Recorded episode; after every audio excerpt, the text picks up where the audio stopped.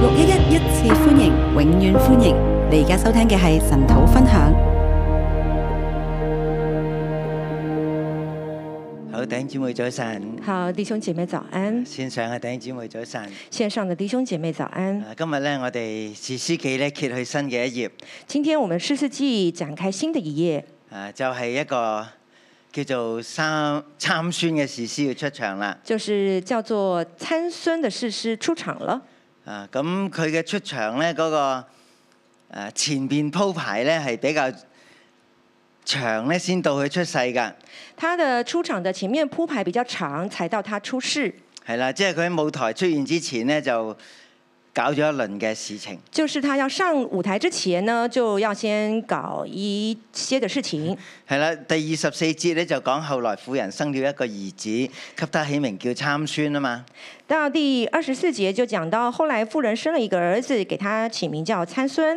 係啦，點解會即係搞咁耐先至話啊？唔係嗰度有個參孫，一開始就即係讓呢個故事嘅英雄出場咩？那為什麼要先搞這麼一輪呢？然後不讓那一開始就讓這個英雄的參孫就出場呢？啊，呢、個咧係關係到整個以色列嘅士師嘅歷史㗎，这是關乎整個以色列事實，啊这呢個係一個歷史事實的歷史，令人失望嘅年代嚟是㗎，令人係失望的一代年代，一代都係令人失望㗎。是一代一代都令人失望。啊底波拉嗰一代咧，底波拉的那一點代，解要興起一個女嘅士師咧？為什麼要興起一個女的士師呢？啊，因為嗰啲男嘅冇出嚟當家。因為那些男的沒有出來當家，啊，冇人去承擔啊作為一個拯救者嘅使命啊！沒有一個起來承擔做一個拯救者的使命。所以底波拉咧，佢係一個為神熱心嘅人咧，佢就要出嚟啦。那底波拉就是一個為神熱心的人，他就出來了。啊，咁呢個係底波拉嘅年代這是底波拉的年代。啊。咁然後咧就去到啊，譬如我哋話基甸嘅年代啦，那就來到了基甸的年代，係啦，咁佢被耶和華興起啦。他被耶和華興起。啊，其實佢係一個自卑嘅人嚟其㗎。實他是一個自卑的自人，卑嘅人咧就睇自己乜嘢都冇㗎喎。自卑就看自己什麼都沒有。啊，其實喺屋企有啊都唔少㗎。其實他家裡擁有的都不少的，係啦，但係佢話我係十二支派裏邊最少嘅馬拿西支派。但是他說我是十二支派裡面最小的馬來你西覺支得馬拿派。西支派係咪最少㗎？你覺得馬來西支派是不是最小？佢分約旦河東、約旦河西係兩個地土嘅支派嚟㗎，他分了約旦河的東跟西是兩個支派的地圖，哎，所以係一個大嘅支派。所以它是一個大的支派。但係佢又話咧，自己係呢、個啊馬拿西支派裏邊最少嘅家族，而佢自己係一個最少嘅兒子咁樣樣。然後他就覺得自己是馬來西支派裡面最小的家族，又是自己又是裡面最小的一個。係啦，咁其實唔係因為佢謙卑啊，其實不是因為他謙卑，啊佢懼怕。是他懼怕。啊，一個懼怕嘅人咧，佢發揮唔到自己嘅生命力出嚟。他一個懼怕的人，他沒有辦法發揮他自己的生命力出啊，來，佢裏邊係貧乏㗎。他裡面是貧乏啊的。其實佢咧，誒生活係好有條件㗎。其實他生活是很有條件的，啊，但係佢覺得自己咩都冇。但是他覺得自己什麼都沒有，啊，呢個咧就係基甸。這就是積澱。啊，到佢真係為以色列人咧誒打贏咗啊呢啲米甸人咧，那他為了以色列人打贏了這些米甸人呢，佢又唔願意嚟到承擔作王啊。他又不願意來起來承擔做王，啊，咁佢就去嗯叫做咩咧嚇，享受呢個世界。然後他就去享受這個世界。啊，佢娶咗好多個老婆。他娶了很多老婆，啊，生咗七十個仔，啊生了七十呢、個兒個子就。係佢對自己一生呢一個即係最大嘅賞賜啊，或者係最大嘅報酬啊！我付出咗咁多，我就要好地享受他覺得這是我一生最大的賞賜還有報酬，就是我好好的活着，我就要好好的享受。係啦。誒、既然咧幫以色列人打打咗一場咁大嘅勝仗咧，既然幫以色列人打了這麼一場贏仗呢，啊，咁佢就去享受人生啦。他就要去享受人生啊了。其實佢真係唔係一個領袖嘅材料啊！其實他真的不是一個領袖的材料，啊，佢只係顧自己。他只顧自己。啊，開始嘅時候心靈係貧乏㗎。開始的時候，生命是貧乏的，誒、佢其實真係唔係一個可以嚟到真正去承擔嘅人。其實不是一個真正能夠承擔的人。但係個故事話俾佢聽咧，神就同基甸講：我唔需要你嗰三萬幾嘅跟隨者，那故事就告訴我們，神跟他講說：“我不需要你那三萬的人，係啦，誒你叫佢哋翻屋企，你叫他們回我家，只係需要三百人，我只需要三百免人，得你哋有人驕傲咧，係話我哋誒係我哋嘅力量咧拯救誒我哋嘅民族。免得有人驕傲，就說以為是我們的力量完成了成就。啊咁當時咧就有呢個以法列人，那當時就以法連人，啊正正就係一個咁樣驕傲嘅支派。真正就是一個驕傲的支派。啊打仗唔叫埋我哋去咧，我哋要打你咁樣樣。為什麼你打仗不找我不叫我們呢？我們要打你哦。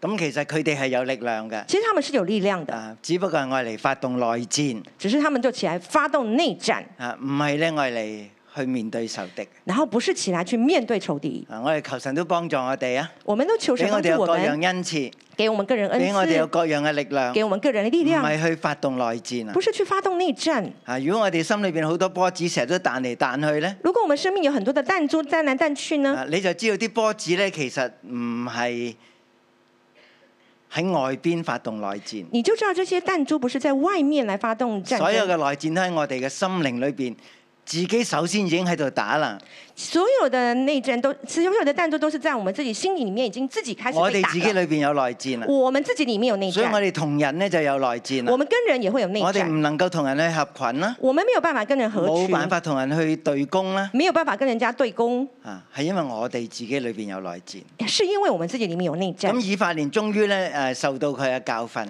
那以法蓮終於受到他的教訓，就係、去到呢個耶弗他嘅年代就是來到了耶夫他的年代。啊！咁結果耶弗他又打贏咗呢啲誒亞門人啦那耶夫他也打贏這些亞門人，啊！咁誒、呃以法蓮咧又出嚟喺度誒爭辯啦那以法蓮他沒有起來爭辯了，啊！同樣嘅理由，同樣的理由點。解你出去打仗唔叫埋我哋咧？为什么你们出去打仗不叫我们呢？啊我哋要燒你間屋，我们要烧你们的啊屋子，你同埋你間屋我都要燒，你跟你那個房子我都要烧掉。好有能力嘅一個支派很有能力的支啊派，！只係發動內戰嘅一個支派。只是發動內戰的支派。神就殺咗咧四神咧就讓呢個守住約旦河渡口嘅耶弗他嘅士兵咧就殺咗四萬神個誒以法蓮人。誒、神就守住啊了耶呃約旦河渡口約旦河誒的渡口，嗰啲嘅士那一兵些咧的士兵的四萬多，誒殺咗咧四殺萬掉了多四嘅萬多以法的以法蓮人。連人。啊呢啲都係一啲有能力卻只係會發動內戰嘅人。這些只是是有能力，然後只發動內戰的人。啊！求神咧幫助我哋，即係曉得去面對自己裏邊嗰啲嘅彈珠啊！求神真的幫助我們曉得我們自己裡面的彈珠，啊，讓我哋真係一個識得去接蘋果同埋咧去啊去派蘋果嘅人讓我們真的成為一個收蘋果還有派蘋果的人，啊，否則咧我哋都冇冇乜好日子過。否則我們沒有好日子過。誒，其實我哋自己都會活得唔開心嘅。其實我們自己都會活得不開心的。好，咁呢個咧就係耶弗他啦。那這就是耶夫他啊，我哋知道係一個妓女嘅兒子嚟我們知道㗎。他是一個妓女的兒子，啊，咁佢係加德支派嘅人啦。他是加德支派的人，嗯。咁連爸爸個名都冇嘅。連爸爸的名字都沒有，啊，就係、叫做誒係加德嘅，佢爸爸就叫加德，就是加德的，他爸爸就是加德。啊就係即係喺呢個支派裏邊，任何一個男人都可能係佢爸爸嚟嘅。就是在加德支派裡面，任何一個男人都有可能呃咁是他但係爸咧，爸。神又興起佢做士師。那神又興起他做士師嗱，我我哋唔好以為神咧誒好似冇得揀，一定要揀耶弗他咁樣樣。我們不要以為神沒得選，只能選耶夫他這樣。其實神可以選擇任何人嘅。其實神可以選擇任何人，誒神咧要選擇呢啲又突出又卑微嘅人，神就是要去選出那種特出又呃卑微嘅人卑微的人，啊叫嗰啲驕傲嘅人咧嚟到羞愧啊！叫那些驕傲的人羞愧。好，今次咧就嚟到即係誒參孫啦。今天就來到了參孫，啊，咁其實咧佢係冇得揀中嘅，冇得揀嚟其㗎。實他是沒得選裡面的沒得選。你你知唔知點解啊？你知道怎麼回事嗎？因為咧神要揀一個仲未出世嘅人啊因，為神要選一個還沒出生的人，係啦，即係嗰啲出咗世嘅人咧冇人配做領袖啊。那些出生的人已經沒有人配得做領袖。啊，神咧就諗咗一個好辦法，神就想了一個好辦啊法，我要預備一個仲未出世嘅人，我要預備一個還沒有出世的佢人，要成為一個拿細耳人，他要成為一個拿西爾佢要人，成為我嘅特工，呃他要成為我的特工、誒特選部隊。特選部隊。哎啊，佢一出生咧就要出世嘅時候就要做拿細耳人啦他。一出生的时候就要做拿西尔人了。啊，咁我我哋就見到點解我哋今日讀嘅第十三章咧，前面有咁多鋪排，那我们就知道为什么呢？这个十三章的前面有这么多的铺排，然之後先講到參孫嘅出世，然后才讲到参孙的出世。因為神係揀選一個仲未出世嘅人啊因，为神是拣选一个还未出世的所有人，活在世上嘅以色列人都冇人可以出嚟做領袖啊，啊所有活在世上的以色列人都沒有一个人配得做比领耶袖弗，他嘅處境更差，是比耶夫他的处境更比差，基甸更差，比基甸比更底波差，拉嘅年代更差，比底波拉的年代即係更差揀，無可揀啊！真是选选无可选呐、啊！神就選一個咧，好你未出世之先，我就已經選定咗你，神就选一个好，你还未出生之前我就选定你，呢、個就係參孫啊啦。这就是参孙。好，咁我俾佢嘅題目咧叫《往上升的神行奇妙事，預備拿細耳的拯救者》。往上升的神预备啊，行奇妙的事，行誒、奇妙的事，预备拿西尔人的神，預備拿細耳的拯救者。呢、预备拿西尔人的拯救者。個拯救者佢係一個拿細耳人嚟㗎。这个拯救者是一个拿西尔人，啊，佢唔單止咧啊起誓做拿細他耳不单是启示做拿西尔人人，，啊佢嘅人生咧啊嗰種嘅啊外表嘅特徵咧，話俾所有人聽佢係個拿細耳人嚟㗎。他的人生，他的外表的特征，就告诉人家他就是一个拿西尔人。好，咁點解我會講係往上升的神呢？那我为什么会说是往上升啊，的因為經神文呢第？二十節咧就講到神喺呢個祭壇嘅火焰上面上升啊嘛，那经文的二十节呢，神就是他是在坛上面的火焰在中上升的。係啦，咁然後話耶和華嘅使者在壇上嘅火焰中也升上去了。那耶和华的使者也在坛上的火焰当中也升上去啊了。呢個祭壇嘅火當然係燒咗呢個嘅羔羊啊，这个祭坛上的火当然是烧着的羔羊，啊但係神嘅使者就喺呢個燒着嘅火上邊嚟到升上去啦。然后神的使者就是在这个烧着的火焰上面升啊上去啊我。我我覺得係好有意思㗎，我覺得很有意思因為，我哋今年二零二三咪講到耶和華上升啊因嘛，为我係们今年咪？二零二三讲到耶和华上咁係咪升，真係耶和華上升就等於我哋每一個人都上升呢？那是不是代表耶和华上升就代表我们每一个人都上升呢？啊，中國人有一種咁嘅誒想法嘅，中国人有这样的一个想就法，係一人得道雞犬升天，一齊上係咪咁就是啊？一人得了一一片天，然后就一起大家一起上啦。一人得道雞犬升天一人得到鸡犬升天，啊！即係連你屋企養嘅牲畜都一齊上啊！就是连你家里的牲畜都一起上。啊！但係咧唔係一回咁嘅事那其实不是这样的啊！我事。哋知道今日嘅經文咧係分咗三個段落嚟到誒、呃、發展嘅。我们今天呃这段经文分三个段落来发展。呢個拿細耳人佢點樣可以成為拿細耳人呢？这个拿西尔人他怎么样成为一个拿西第尔一人？咧就係佢媽媽要成為拿細耳人，第一个是他妈妈要先成为拿西有尔啲人，嘢佢唔可以食，酒有一些他不可以吃，佢唔可以飲。酒他不可以喝。啊喺懷胎嘅時候，佢要預備生一個拿細耳人他在怀胎的时候就要预备生一个拿西尔人，啊，所以神咧係好謹慎咁嚟到祝福佢。所以神是很谨慎的来嘱咐他。好，咁呢個咧就係一到七節这就是一到七节。啊。首先係向呢個拿細耳人嘅媽媽嚟到顯現首先就是向拿西尔人的妈妈来顯現。啊。咁第二段咧八到十四節，第二段八到十四节，即係行奇妙事行事奇妙嘅神咧向馬羅亞嚟到顯現就是行奇妙事的神向马挪亚来顯現。啊。淨係個媽媽咧想話預備生一個拿細耳人咧都未得㗎。就媽媽還要想要生一個拿西尔人都還沒有的時候，誒都未未還沒未能夠㗎，還沒能夠的時候，係未能夠。還沒能夠，啊，仲要向佢丈夫嚟到顯現，還要向她丈夫來顯現，要佢丈夫嚟到支持佢嘅妻子啊呢一個咁樣嘅懷孕同埋咧誕生呢個嘅孩子，就是要她的丈夫來支持她的妻子要這樣的懷孕，然後生這樣的兒子，並且咧啊要丈夫嚟到誒、啊、謹慎咧嚟到聽神嘅説話，而且要丈夫謹慎來聽神的話。係啦。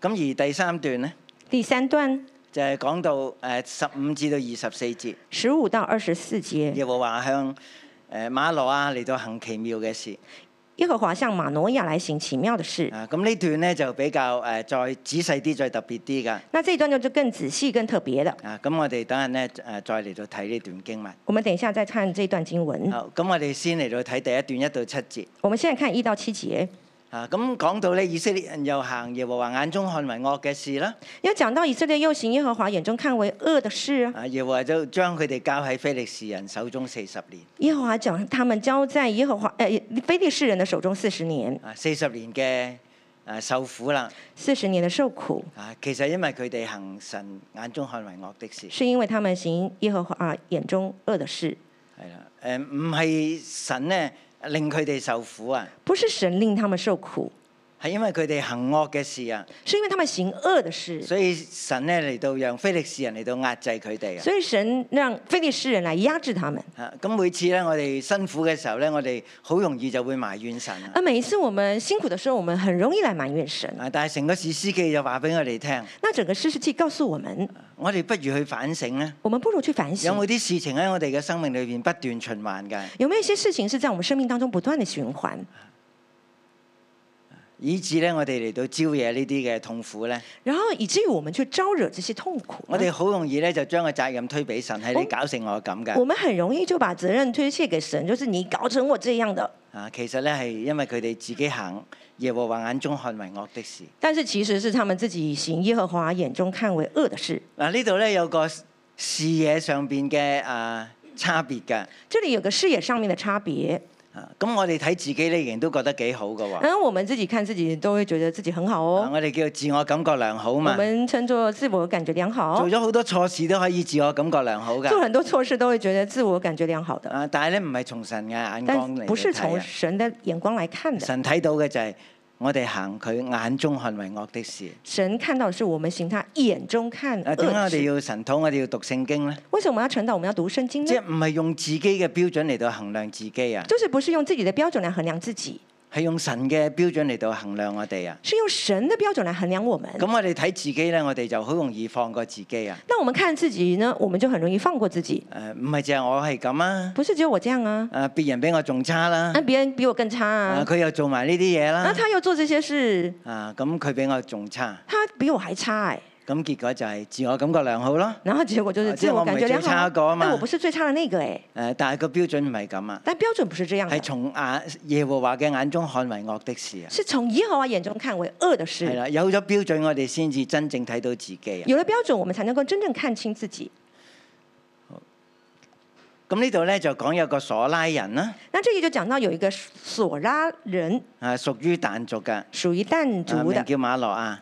名叫馬挪亞。嗱，咁索拉呢個字咧就係黃蜂啊，索拉這個字就是黃蜂，即係俾黃蜂嚟到吉啊。就是被黃蜂來啊我刺。哋睇誒今日嘅 PowerPoint 嚇，我們今天來，我們來看 PPT。你你可以話參孫係一個黃蜂嚟㗎，你可以說參孫是個黃蜂，因為佢要刺痛嗰啲非利士人啊，因為他要刺痛那些非利啊士佢係人，個即誒解救者嚟㗎。他是一個解解解救者，啊，或者咧調翻轉咧，或者轉呃調轉調過過嚟睇來呢看呢，轉過來看呢，非利士人咧係以色列人嗰根刺嚟㗎。非利士人是以色列那根刺，啊，以色列人一直冇辦法搞掂啲非利士人㗎，以色列人一直沒有辦法搞定非利士佢哋人，就好似以色列人嘅黃蜂一樣吉佢哋啊。他們就好像以色列的黃蜂一樣來刺嗱他我哋們。所認識嘅但族喺北邊噶嘛，我們所認識的但族是在北邊，但係抽籤嘅時候咧，佢哋抽到咧係同呢啲非利士人咧做誒、呃、鄰居嘅啊，喺呢個位嚟㗎。那他們抽籤的時候是跟非利士人做鄰居的，是在這個位置。係啦。咁有時咧，佢哋同誒猶大咧係誒互相交替咧喺呢啲嘅城市裏邊住啦。那他們有時，他們跟這個猶大呢是互相交替在這些城市裡面居住。後來我哋知道參孫被出賣，被猶猶太支派嘅人出賣佢那㗎。我們後來知道參孫是被猶太支派出賣的，啊，咁其實佢係一個但支派嘅其實人。他是一個但支派的人。啊，佢哋後來真係搞唔掂啲非利士人啊！他們後來搞不定非利士人，啊，佢哋就向北嚟到遷徙啦，他們就往北來遷徙。係啦。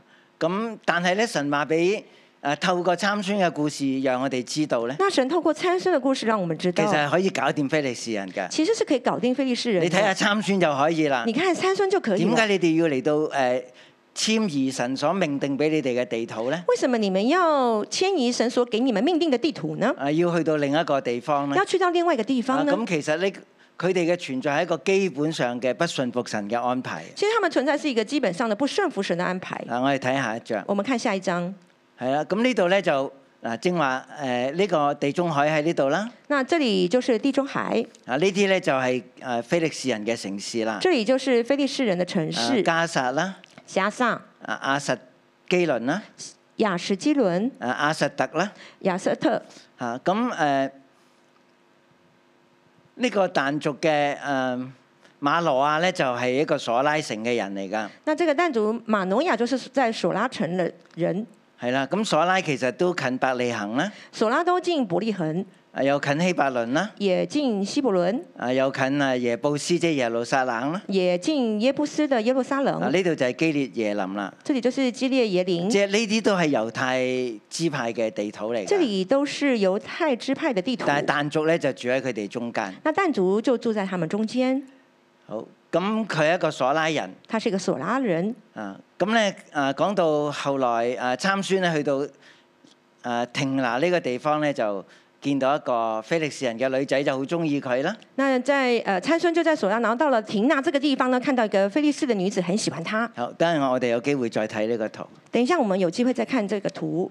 係啦，咁當時佢哋被壓制四十年，当时他们被压其制實了係四一十籌年，莫展是一场二战，㗎，一籌一筹莫展，啊誒咩都做唔到，什么都做不到。但係神為佢哋預備。神为他们预备，預備一個咧特派嘅使者，预备一个特派的使佢未出者。世嘅時候，神就已經揀咗佢啦。他还没出世的时候，神就拣选他，佢就向呢個馬羅亞嘅妻子嚟到顯現。他就向这个馬挪亚的妻子来显现。嗱，馬羅亞咧馬挪亚呢呢、個，名字後邊嘅羅亞就係、啊安息咁解啊，他后的名字后面这个挪亚就是安息，就这样好解似释羅，亞做方舟，就喺洪水當中能夠安息。就好像挪亚造方中在洪水里面可以得到安但係前息。面呢個馬咧那前面这个马呢，啊就係、希伯來文嘅 from 啊，即係啊即係未得安息咁解啊，就是希伯来文的 from，就是还未得安息，仲未得着安息。还没有得到安息。咁你話但支派點能夠得安息咧？那你说啊，但支派怎么能得到安佢根息本呢？住喺非利士人當中。他根本就住在非利士係人当經常中，被欺壓，是经常被欺压，住喺猶太支派當中，住在犹太当支派当又中覺。得自己咧係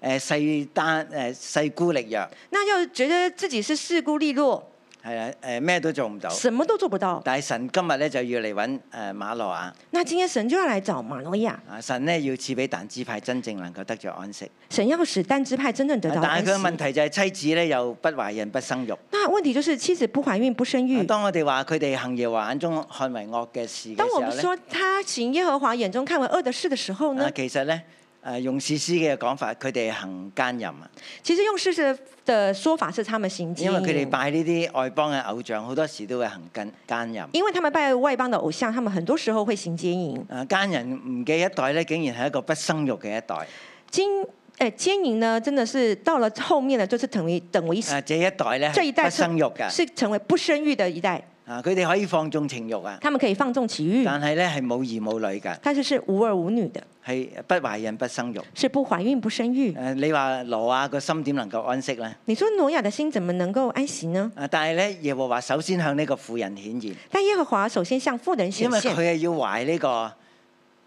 神嘅誒、特種部隊啊，因为他要怀的是神的特种部队，就同佢講：你唔懷孕唔生育，但係你今日必懷孕生一個兒子，就是你不怀孕不生育，那今天你必怀孕生一个儿所以子。你當謹慎，清酒濃酒都不可喝，一切不潔之物也不可吃。所以你当谨慎，清酒浓酒都不可喝，一切一切不洁之物也不可吃。係啦，咁拿西爾人就係咁樣樣啦。拿西尔人就是这咁作样。為拿西爾人嘅媽媽，佢都要係咁樣那樣，作为拿西尔人的妈妈，她也要这样，唔係一人得道雞犬升天，不是一人得着鸡犬升天，一人得道一人得道誒就雞犬升天。就鸡犬升天。神話你要謹慎，你要谨慎，你要做一個拿西爾人嘅母親咧，你要做一个拿西尔人的母亲呢，你要謹慎，你要谨慎。誒唔好隨心所欲嘅咁嚟到吃，咁樣嚟到喝。不要随心所欲的这样吃这样喝。咁你生一個仔咧，亦都唔可以用剃頭刀嚟到剃佢嘅頭啦。你生一个儿子，你不可以用剃头刀来剃他的头。啊，咁拿西爾人咧，其實個名咧，亦都有第二個意思㗎。拿西尔人有另外名字，有另外的意思，就係咧誒，唔唔好修理葡萄噶，不要修理葡萄誒，你唔好幫佢剪頭髮，你不要帮他剪头就发，好似人呃咧誒讓啲葡萄亂生一樣就得㗎啦。就是让那个葡萄它乱生就可以了，啊，不不修剪葡萄，不修剪葡啊萄，不剃佢嘅頭。不剃他的头，啊，因為一呢、個孩子一出胎就就要咧歸神作拿細耳人，就一个孩子他出胎就要归神做拿西尔人，係有一個神嘅特別計劃㗎。有一个神特别的计啊划，佢、要咧手起手咁樣樣咧嚟到拯救以色列人脱離非利士人的手。他要起手来拯救以色列人脱离非利士人的手。真正幾時可以脱離到非利士人嘅手呢？真正的什么时候可以脱离非利士人的蘇手羅嘅呢？年代都唔得，扫罗年代都不行，要去到大衛嘅年代先可以。要到大卫的年代才可以。哎但係咧，參孫佢係一個誒、呃先鋒嚟㗎，但是参参孙他是个先佢锋，俾人睇到非利士人係可以打贏㗎。他让人看到非利士人是可以打赢好，的。咁呢個婦人就同佢丈夫講：我見到一個咁樣嘅神人啦，那妇人就跟她丈夫说：“我看到这样一个神人呢佢，嘅樣貌如神嘅使者，他的样貌如神的使者，甚是可畏。甚至可呢畏。個係佢第一個印象。哇！即係佢他見到好驚啊！”他的第一个印象，他看到很害怕哎以。前咧，我都識得一個嘅啊婦女啦，我以前认识一个妇女，佢本來係不生育嘅喎。她本来是不生育有，一晚咧，佢瞓覺，佢見到耶穌啊，有一天晚上她睡觉进到耶佢就好稣，驚嗯她就很怕啊。其。實佢係一個拜偶像嘅人嚟其实她是一㗎，个拜偶像的人，佢唔應該係見過耶穌她嘅。不应该是见过耶稣啊但係喺的。夢裏邊，佢見到咧，但在梦佢里面，她竟见然講到得，出嗰個係耶穌她喎，竟然可以佢就叫走他嚟他是揾耶我稣喎。哦，他来找我，就係舊時喺誒村龍上邊一個鄰居嚟就是嘅，在川榕上面的一个邻居見到佢認得出啊，见到他认得出来，佢係未拜過耶穌他嘅，没有拜过耶稣，所以佢心裏邊都好好驚慌，走嚟問我。所以他心里面很惊慌，来问我。好，咁佢話誒，我亦都冇問佢嘅名，那他说我也没有问他的名字，但係佢話咧，啊、我要生一個仔，但是他说我要生一个儿啊子，所有嗰啲啊拿細耳人嘅規矩我都要遵守。所有那些拿西尔人的规矩我都要遵守。嗱、後邊呢一句咧，后面那句啊，因為這孩子從出胎一直到死，必歸神作拿細耳人。因为这孩子从出胎一直到死，必归神做拿西尔啊我人。哋知道拿細耳人係一個許願成為拿細耳人㗎。我们知道这拿西尔人是一个许愿成为一个拿西尔人啊，可能係一段時間，可能是一段时间，可能係三年或者七年或者係十年，可能是三年、七年、十年。但係咧而家講嘅參孫係一生嚟到作拿細耳那人。现在讲参孙是一世做拿西尔人，嗱，我哋可以咁樣睇，我们可以这样而看，我哋一生走過嘅路咧，神一早都知道，连我们一生走过的路，神都知道。神揀定咗參孫要作拿細耳人咧，神选定参孙做拿西唔係尔人，一段時間，也是一段时间係，一生之久。是一生之久。係啦，你後邊未發生嘅事情，你係唔知道㗎，后面你没发生的，你是不知道的，但係神全部都知道。但神全部都知對道於。我哋嚟講，好多嘢好錯愕啦，对我们来说，很多东西很错愕，啊令我哋好詫異啦。令我们很诧异，啊，點解人生又咁樣又轉個彎呢？为什么人生又这样转我个但弯係？對於神嚟講係冇意外㗎，但是对神来说是没有意外的，冇一件事咧要神事後補救，好似之前唔知咁樣樣啊！没有一件事是神要事后补救，就是之前是不知道的。啊，所以咧，當今日無論發生乜嘢事情喺我哋嘅生命裏邊，所以今天不管发在我们身上发生我什哋要么清事，楚知道，我们要清楚知神道，係一早知道嘅。神是一早就嗱知神道，一早知道咧，神一早知又道，唔等於神咧指定，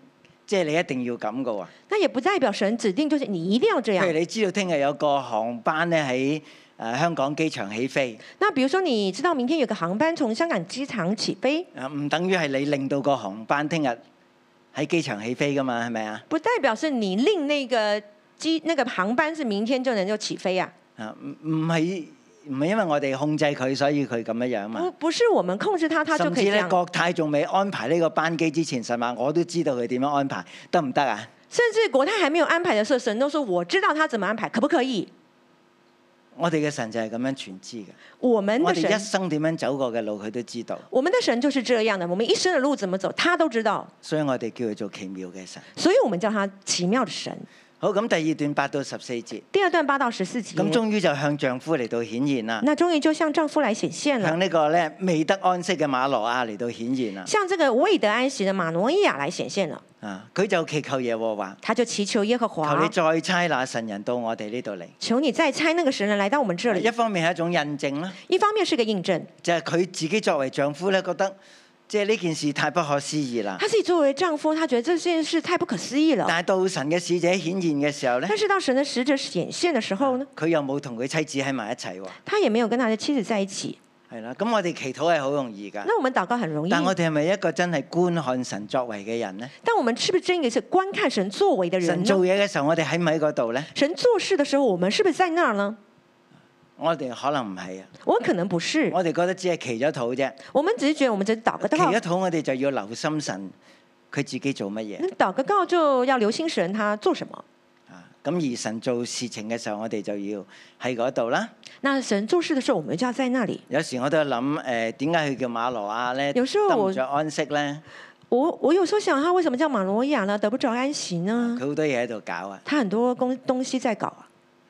到神向佢妻子顯現嘅時候，佢又唔喺度啦。到神向他妻子显现，他也不在那儿。咁於是馬羅亞咧起嚟跟隨佢妻子去到嗰人面前，就話：與這婦人説話的是你麼？那于是马罗亚就再来到他呃神的面前，他就说：呃，向神向我显现的是你吗？與這婦人説話的就是你麼？与这妇人说话的就是你吗？嗱，咁神又答得好特別㗎。那神也答得很特别。中文誒嘅翻譯咧，他説是我中文的翻译说：“他说是我。係啦，但係原文嘅意思咧就係 I am，” 那原文的意思就是 “I am”，就係我是啊。就是我是。你你知呢個係一個咩表達嚟你㗎？知道这是一个什么表达？呢個就係神嘅名字啊。这就是神的名字不，過神冇講俾佢聽，只是神没有告诉他，神就係嗰位我是嘅神。神就是那一位我是的過神。去我是，过去我是，將來我是，将来我是，現今我是，现在我是，整個過程我都是。整个过程我都是。啊呢個就係我哋嘅神。这就是我们但的係神神。咧冇將佢個名講俾馬羅亞聽。但是神没有把他名字告诉马诺啊亚。馬羅亞就話：願你嘅話應驗。马诺亚就说：“愿你的话应验。啊，咁佢就跟住問我哋當怎樣待呢個孩子呢？」然后他就接着问我们当怎样带这个孩子。啊，咁原文嘅意思咧就係佢有乜嘢 rule of life 咧，即係有咩生命嘅規矩佢要嚟到遵守咧？呃，他就原文就是问他是有什么生命的规矩，我们要去遵守呢？啊，使呢個孩子啊好似你所應許嘅一樣。好像使这个孩子好像你所应允的那样啊。咁、第十三節咧，神就再一次強調乜嘢叫拿細爾人啦。那第十三节就强调什么是拿细耳人了。我告訴婦人的一切事，他都當謹慎。我告诉妇人的一切事，她都当谨慎，啊，要丈夫話俾妻子聽。要丈夫告诉妻有子時。我哋聽咗一次咧，我哋嗯嗯未落格啊，未入到個心啊裏邊，我们有时候听了一次，我们没有进入到我们心里面。係啦。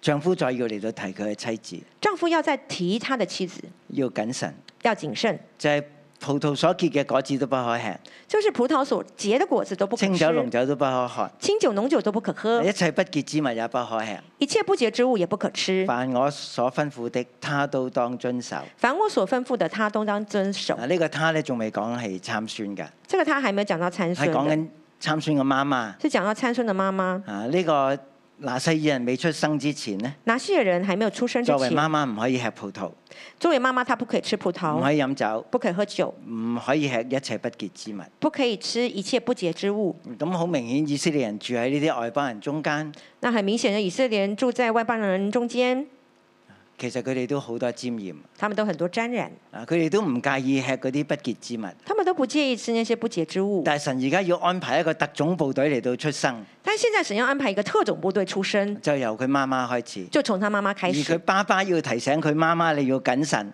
连他爸爸都要提醒他妈妈你要谨慎。係啦，咁我我覺得呢個次序真係好特別。我觉得这个次序很特誒點别。解首先係同媽媽講呢？为什么首先是跟妈妈说因为她是怀孕的那呢个？因为她是怀孕的那啊，一如个。果首先同爸爸講呢？如果首先跟爸爸说呢？啊爸爸就會話都唔關我事啊，係係我老婆嘅事啫嘛，啱唔那啱爸啊爸？就会说，就是说，呃，不关我事啊，这是妈妈的事，啊先向媽媽嚟到顯現，是向先預向備妈佢妈，嘅心，先向妈妈显现预备她的心，再向爸爸嚟到顯現。再向爸爸来显现。你要提醒你嘅妻子，你要提醒你的妻子，凡我所吩咐嘅，凡都我當所遵守。凡我所吩咐的都当遵守。好，咁第三段十五至到二十四節。呃，第三段十五到第二十四節，好，咁誒、呃、馬羅亞咧就話你留低啦，我為你預備食物。马龙雅就说：“你留下啦，我为你预备食物。啊，第十六節耶和華嘅使者就同佢講：你唔，我唔會吃你嘅食物。”那第十六节，耶和华使者就说：“我不会吃你的食物。啊，若果你要預備燔祭咧，就當獻與耶和華。如果你要预备燔祭呢，就当献与耶和华。誒、誒呃獻獻燔祭俾耶和華。啊献燔祭给耶和华對。於以色列人嚟講，好似係知又好似唔知嘅事情，对以色列人来说，好像知道又好像不知道的事，因為佢哋可能會更多獻祭俾啲外邦嘅神，因为他们会更多献祭给外邦的或者神，有時諗起會獻祭俾耶和華。或者是偶尔想起来才会但献给而家呢耶和個华。使者就話：你清楚要將你嘅燔祭獻俾耶和華。那现在这个使者清楚的告诉他，你要把燔祭献给耶和华。馬諾亞唔知道呢個就係神嘅使者嚟㗎。马挪亚不知道这个就是神的使者。好，第十七節佢就話：請你將你嘅名告訴我，你嘅話應驗嘅時候，我們好尊敬你。那十七节他就说：“请你将你的名告诉我们，到你话应验的时候，我们好尊敬你。啊，佢好想知道神嘅名啊！”他很想知道神的名，啊，其實呢係有好多原因㗎。其实很多原因的。啊你如果想知道神嘅名，你嘅原因係咩呢？你如果想知道神的名字，你的原因是什么呢？咁其實好多人就好想去透過掌控呢個名字呢，讓事情嚟到發生。那很多人都会想掌控这个名字，然后让很多事情发生。我已經奉你嘅名祈禱啦。我已经奉你的名祷告啦，啊，點解你唔做嘢呢？为什么你不做事呢？名字呢就好似一個掌握對方嘅一個工具啊。名字就好像一个掌握对方的工具，但係神冇將佢嘅名呢俾誒馬諾亞。但神沒有将他的名字给马挪亚。啊，你何必問我呢？你为什么问我啊呢？我何嘅必名问係我？奇妙嘅，我的名是奇妙的，啊，係一個奇妙嘅名字。是个奇妙的名字。啊，其實原文嘅意思呢，就係、你如果聽得明呢，係個奧秘嚟㗎。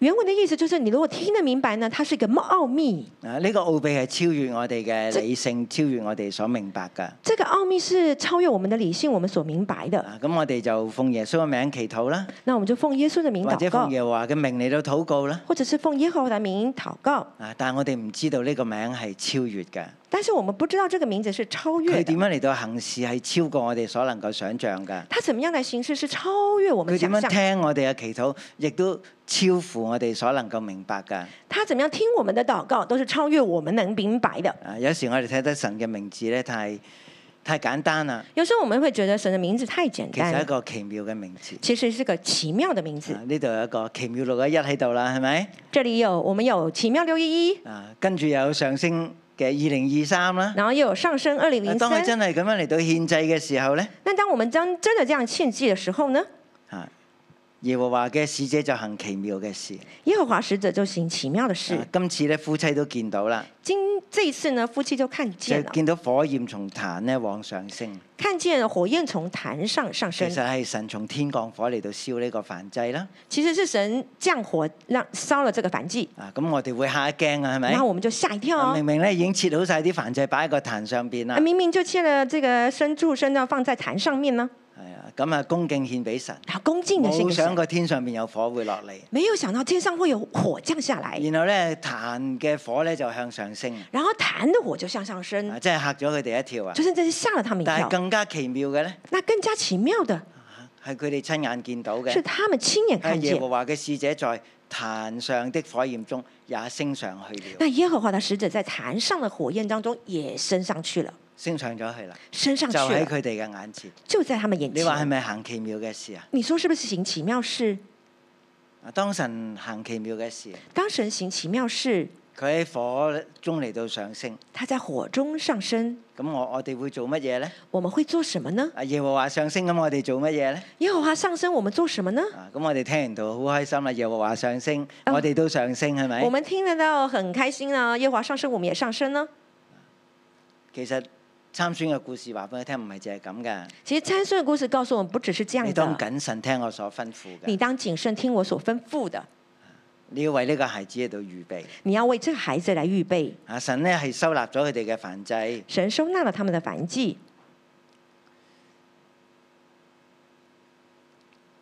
神呢亦都誒保留咗馬羅亞嘅性命啦，冇因為佢見到神嚟到擊殺佢。神也保留了马诺亚的生命，没有他让他看到神就击杀他。啊，咁呢個都係我哋誒有嘅觀念嚟㗎。这也是我們有的觀念。但係其實聖經裏邊有唔少人見過神嘅形象啦，那聖經裡面有不少人見過神的形象，見過神嘅顯現啦，見過神的顯其現實，係在乎神同呢個人之間個關係。其實在乎這個人跟神之間的關如果我係。哋同神冇關係，我哋真係會好驚㗎。如果我們跟神沒有關係，我們真的會很害我哋怕只。係傳說中聽過耶和華嘅顯現咧，我哋嘅反應都係好唔同㗎。我們只是傳說中見過，傳說中聽見是耶和華的顯現，我們聽但係如看到都果很你害同怕佢。有關係咧，但是如果你跟他有關啊係，呢個顯現咧唔會帶嚟呢一種咁樣樣嘅懼怕，這樣的顯現不會帶給你那樣的懼怕，啊甚至咧驚得要死啊！甚至害怕到要死，啊，覺得神咧要擊殺覺得神要擊殺。啊，但係好明顯咧，佢兩個都存活啦。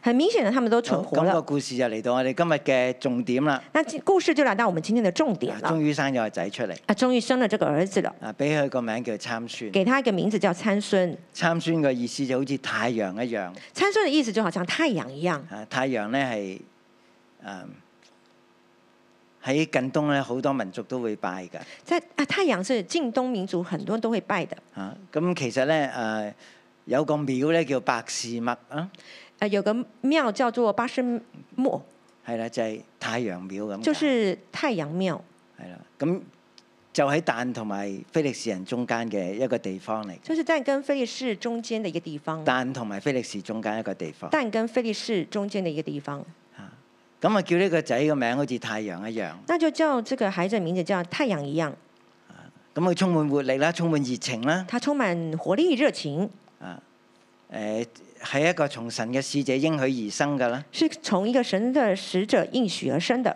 啊，耶和華就賜福俾佢。耶和華就賜福給他。好，第二十五節二十五節就係喺呢個馬哈尼但嘅地方咧，就是在這個馬哈尼但的地方，就係、索拉同埋以實圖中間。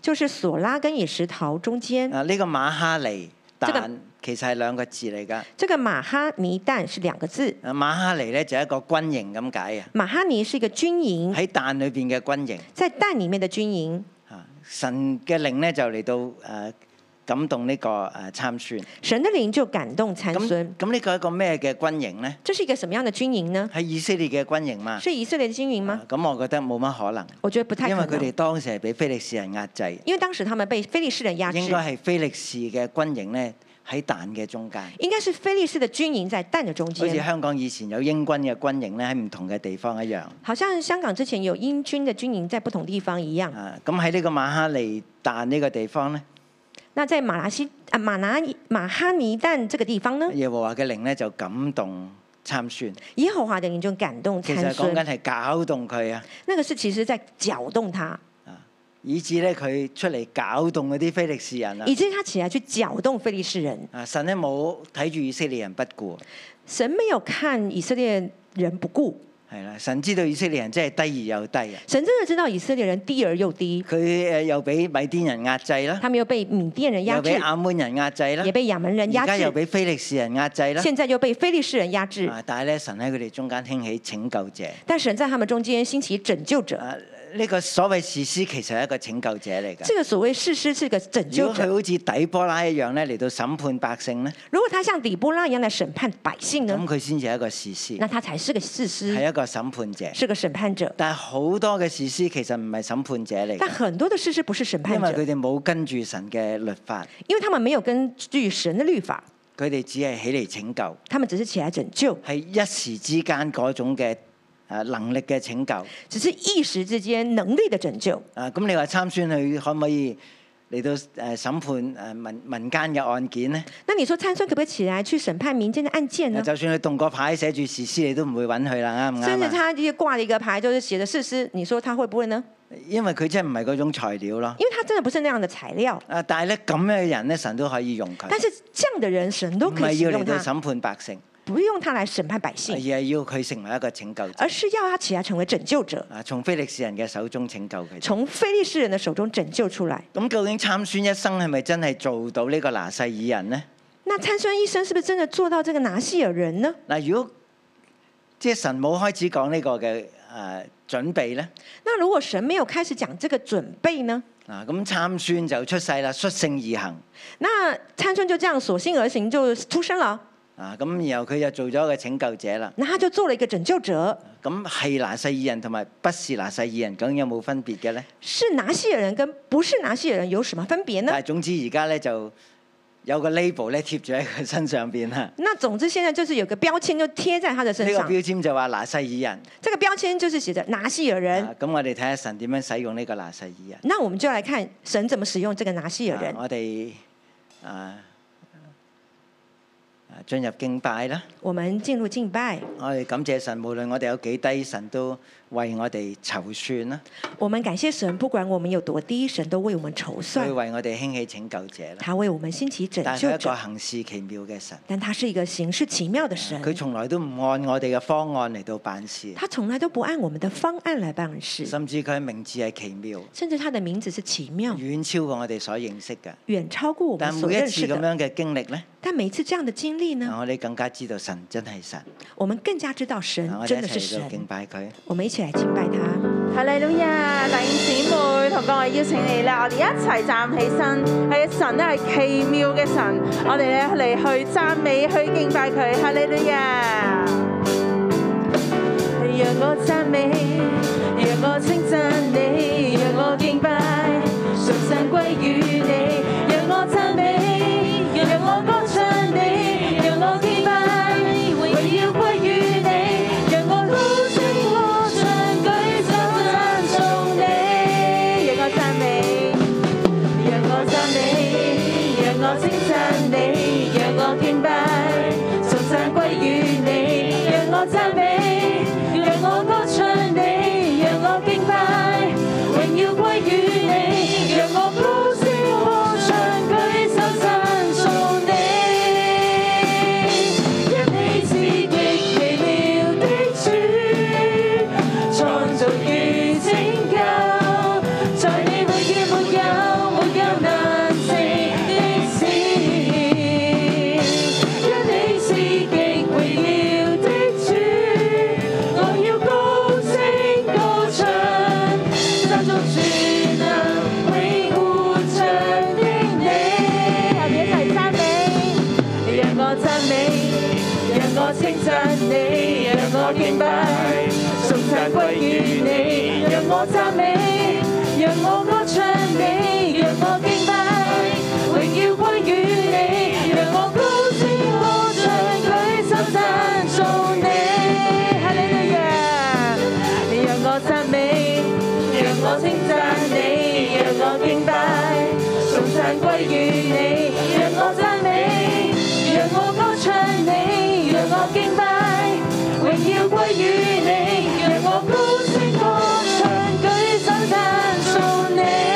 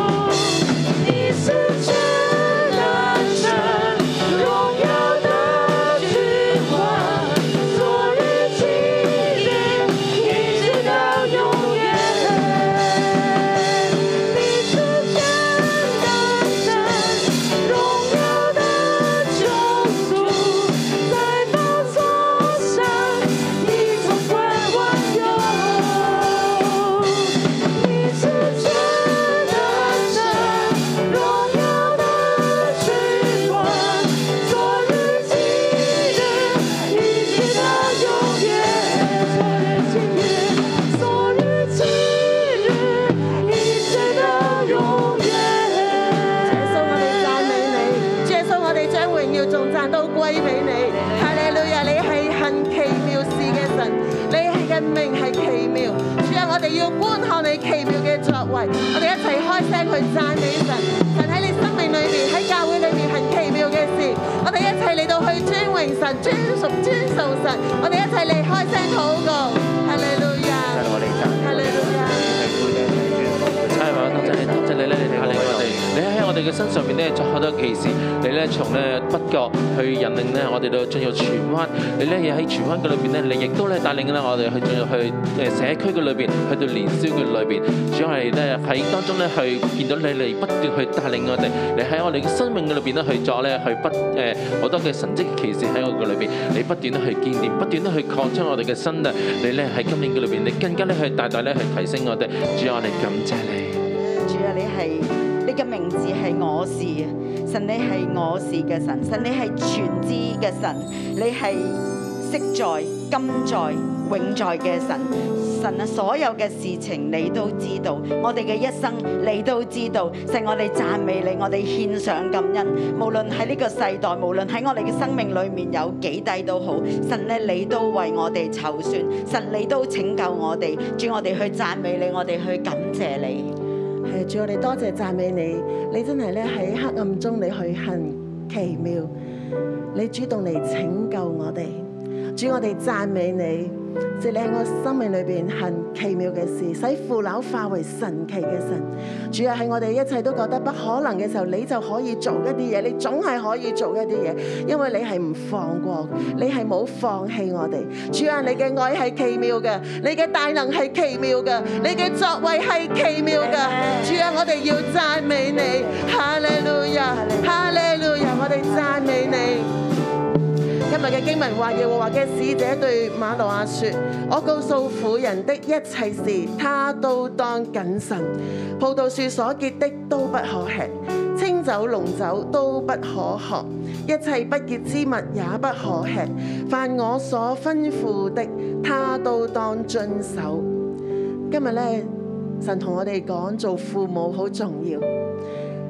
我哋嘅下一代，我哋成日話下一代要興起，我哋成日想神咧去改變我哋嘅下一代，興起我哋嘅下一代，使用我哋嘅下一代。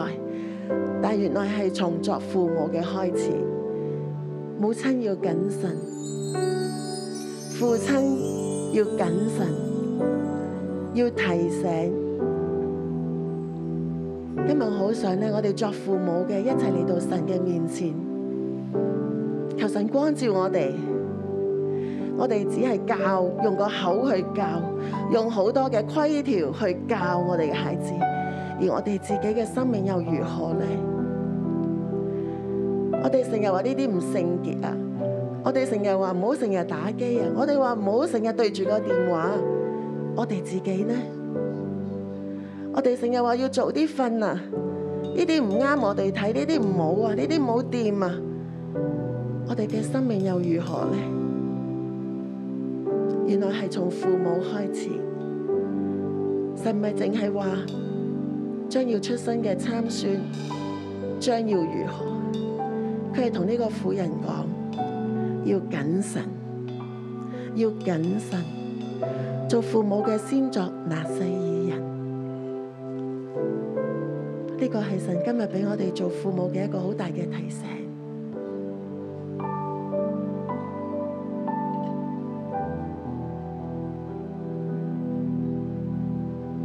又或者我哋係作熟齡嘅父母，我哋係別人嘅小組長，我哋都想組員呢，好跟貼啊，好聖潔啊，好委身啊，我哋嘅生命呢？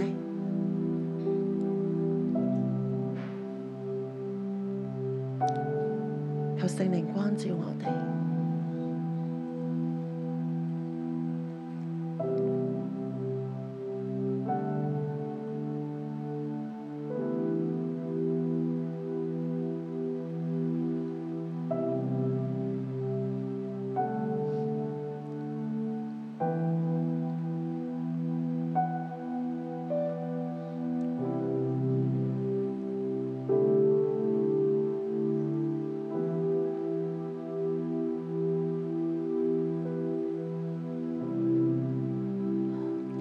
神啊，我哋嚟到你嘅面前，主啊，你興起拯救者，你興起特種部隊，你興起我哋嘅下一代。但係神你嘅要求，神你哋嘅心意，係首先向媽媽講。神啊，我自己作為一個媽媽，作為一個屬靈嘅母親，神我哋媽媽嘅位份，我哋媽媽嘅生命，神你係有要求嘅。神啊，求你赦免我哋作為母親嘅，我哋可能只係不斷去講，不斷去餓，不斷去教。但我哋自己嘅生命，神啊，我哋係咪分別為聖？係咪清酒濃酒都不喝，不吃不潔之物？神，我哋係咪仲喺世界嘅裏面？我哋嘅心思，我哋嘅行為，我哋嘅口舌，神啊，我哋仲好似世界一樣，好多呢啲迦南風俗。使我哋對污穢、對罪污無感，我哋唔夠警醒。神啊，求你赦免，我哋自己冇做一個好嘅榜樣，冇讓我哋嘅孩子，讓我哋嘅下一代見到我哋，佢哋就羨慕，佢哋就渴慕，佢哋就願意學習。主要我哋自己仍然活喺世界嘅準則、法則嘅裏面。我哋點樣將神你自己嘅真理去傳落去俾我哋下一代？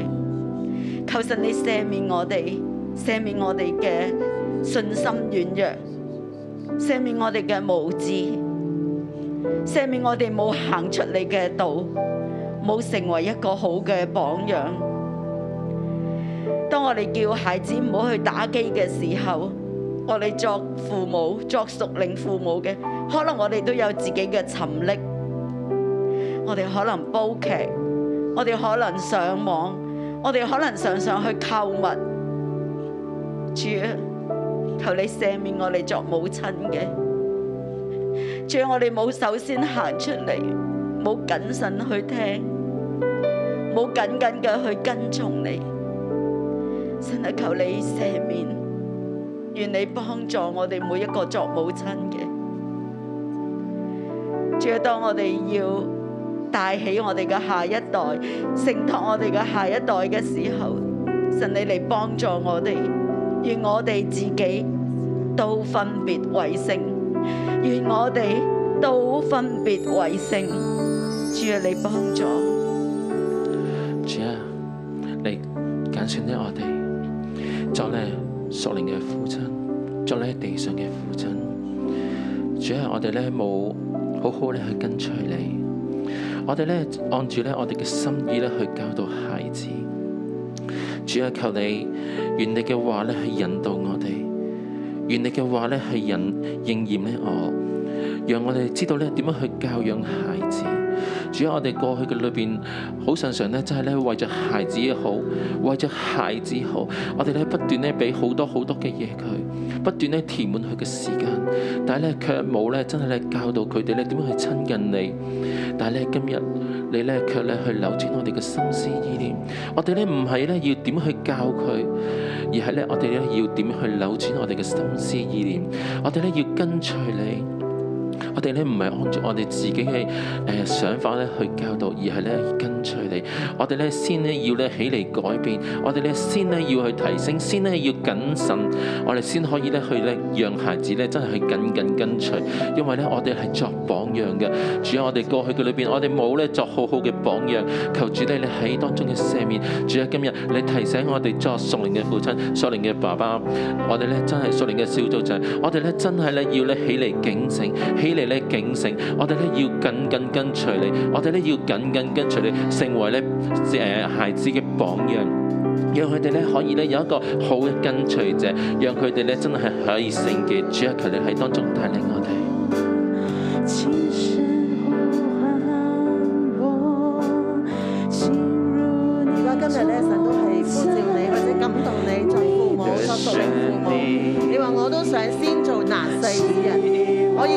做啊！仲記得你嬰孩奉獻禮將你嘅孩子獻俾神嗎？